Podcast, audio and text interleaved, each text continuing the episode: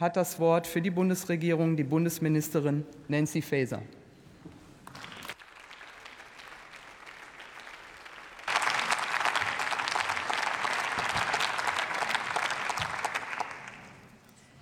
Danke schön, Frau Präsidentin, meine sehr verehrten Damen und Herren, sehr geehrte Abgeordnete des Deutschen Bundestages. Es fällt nicht ganz leicht, nach dem Gedenken an Queen Elizabeth hier weiterzumachen. Ich möchte aber noch mal hervorheben, dass gerade sie es war, die in sieben Jahrzehnten auch immer für den gesellschaftlichen Zusammenhalt geworben hat. Und darüber können wir, glaube ich, gerade die Brücke ins Innenministerium schlagen, weil das ist gerade dieser Tage wichtiger denn je.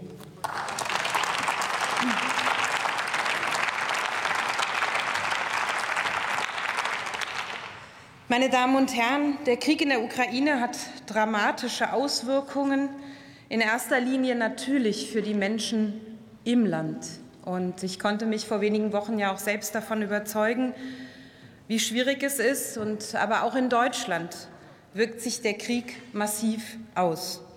Ich kann gut verstehen, dass viele Menschen in Deutschland dieser Tage auch verunsichert sind.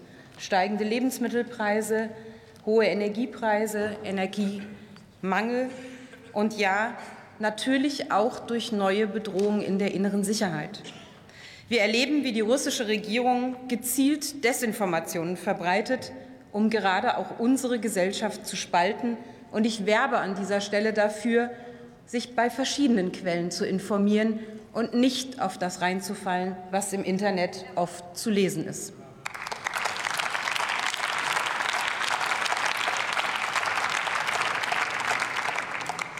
Wir sehen ein erhöhtes Risiko von Cyberangriffen auf Unternehmen, Behörden und kritische Infrastruktur in unserem Land. Und wir erleben natürlich schmerzlich, dass unsere Sicherheit in Deutschland eben nicht selbstverständlich ist, sondern dass wir dafür auch etwas tun müssen. Die Herausforderungen im Bereich der inneren Sicherheit sind sehr groß und klar ist, wir als Bundesregierung stellen uns diesen Herausforderungen. Wir handeln, wir investieren in die Sicherheit der Menschen in Deutschland, meine Damen und Herren.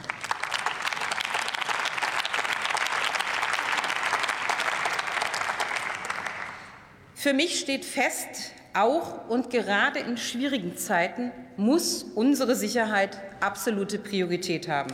Dafür steht der vorliegende Haushaltsentwurf auch ein. Er sieht für den Einzelplan des Bundesministeriums des Innern ein Gesamtvolumen von rund 12,76 Milliarden vor. Das sind 1,5 Milliarden Euro mehr als in der ursprünglichen Finanzplanung, meine Damen und Herren. Und auch das sollte man dieser Tage zur Kenntnis nehmen.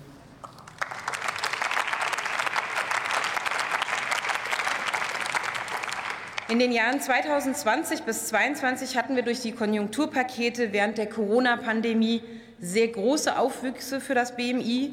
Die haben wir für vorgezogene Investitionen, insbesondere im Bereich der Sicherheitsbehörden und für den Bevölkerungsschutz investiert. Und das war auch richtig. Das war aber nur möglich, weil die Schuldenbremse ausgesetzt war. Ich will das ausdrücklich noch mal hervorheben. Der Haushalt 2023 hält die Schuldenbremse nun wieder ein. Und auch das und das will ich noch mal hervorheben an dieser Stelle, ist in Zeiten der Unsicherheit eine Form der Stabilität, die gut und richtig ist.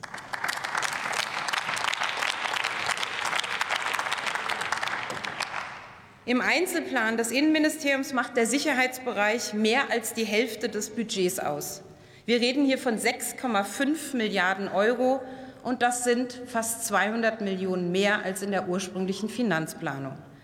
Besonders wichtig ist mir, dass das Technische Hilfswerk und das BSI sowie das Vollzugspersonal der Bundespolizei und das BKA von den pauschalen Stellenkürzungen im Personalbereich ausgenommen sind.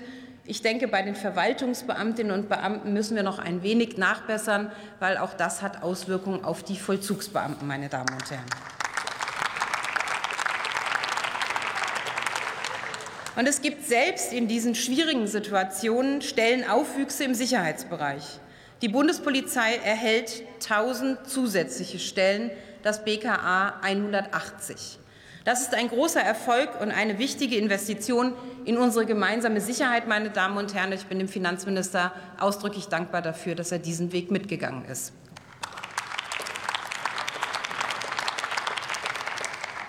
Wem aber dieser Tage angesichts der hohen Bedrohungslagen, der veränderten Sicherheitslage mein größtes Dankeschön gilt, ist den Mitarbeiterinnen und Mitarbeitern der Sicherheitsbehörden, und zwar aller Sicherheitsbehörden, vom BSI angefangen über das Bundesamt für Verfassungsschutz, der Bundespolizei natürlich an vorderster Stelle, aber auch gerade dem BKA. Herzlichen Dank für das, was Sie in schweren Zeiten leisten. Sie stellen die Sicherheit in unserem Land dar, und wir stehen voll hinter Ihnen.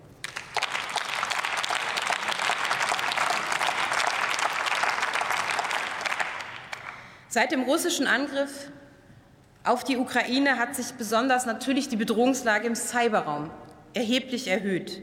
Das nehmen wir sehr ernst und haben alle Schutzmaßnahmen massiv hochgefahren.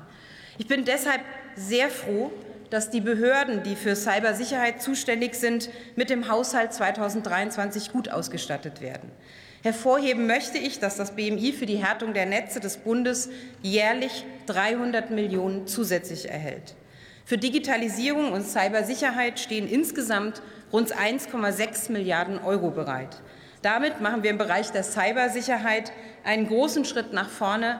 Aber ja, wir müssen noch mehr tun. Und in unserer Cybersicherheitsagenda haben wir uns viel vorgenommen für die Zukunft. Wir werden in den nächsten zehn Jahren etwa 20 Milliarden insgesamt investieren müssen. Das ist Geld, viel Geld, sehr viel Geld. Aber Sicherheit gibt es auch in dem Bereich nicht zum Nulltarif, meine Damen und Herren.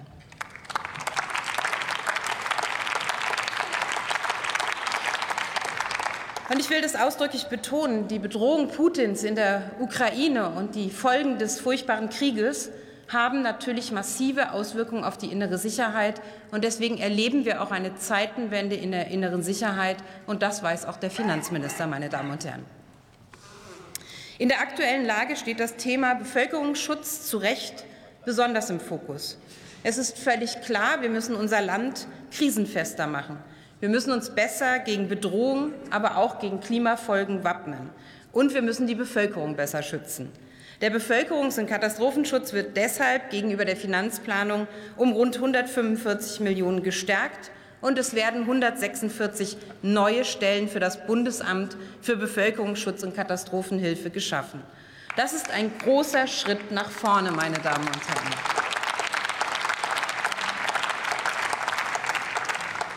Aber es ist auch klar, auch hier müssen wir weiter sehr viel in den nächsten Jahren investieren. Da gilt das gleich wie in der Cybersicherheit.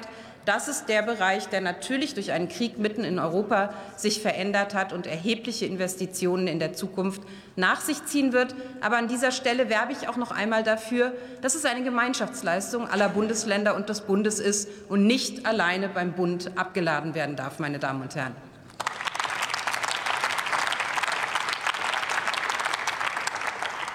THW und BBK stehen im Regierungsentwurf 2023 über eine halbe Milliarde Euro zur Verfügung.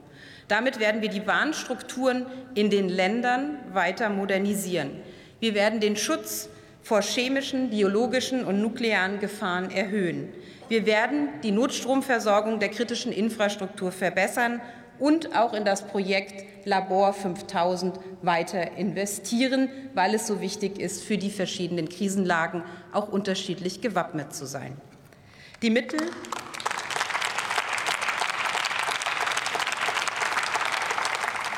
Die Mittel für das technische Hilfswerk sollen vor allen Dingen der Unterstützung der THW-Ortskräfte dienen.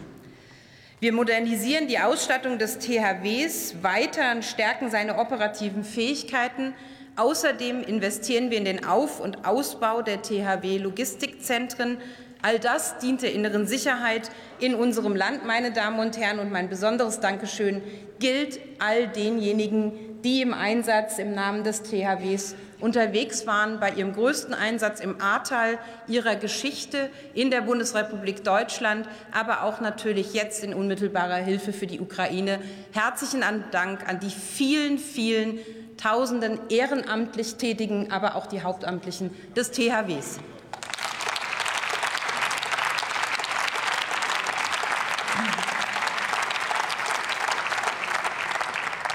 Es gibt einen Bereich, der sehr wichtig ist für den gesellschaftlichen Zusammenhalt, und das ist der Sport.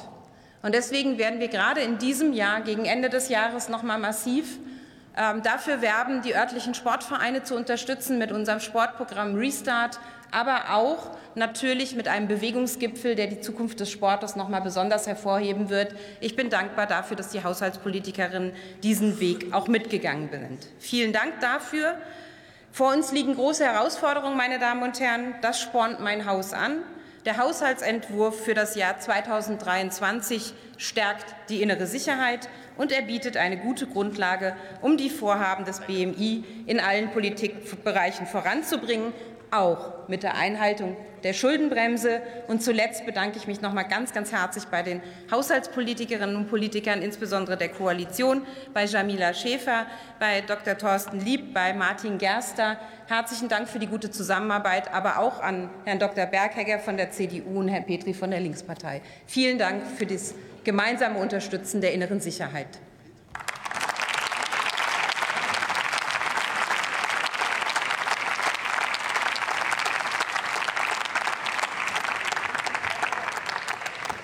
Nächste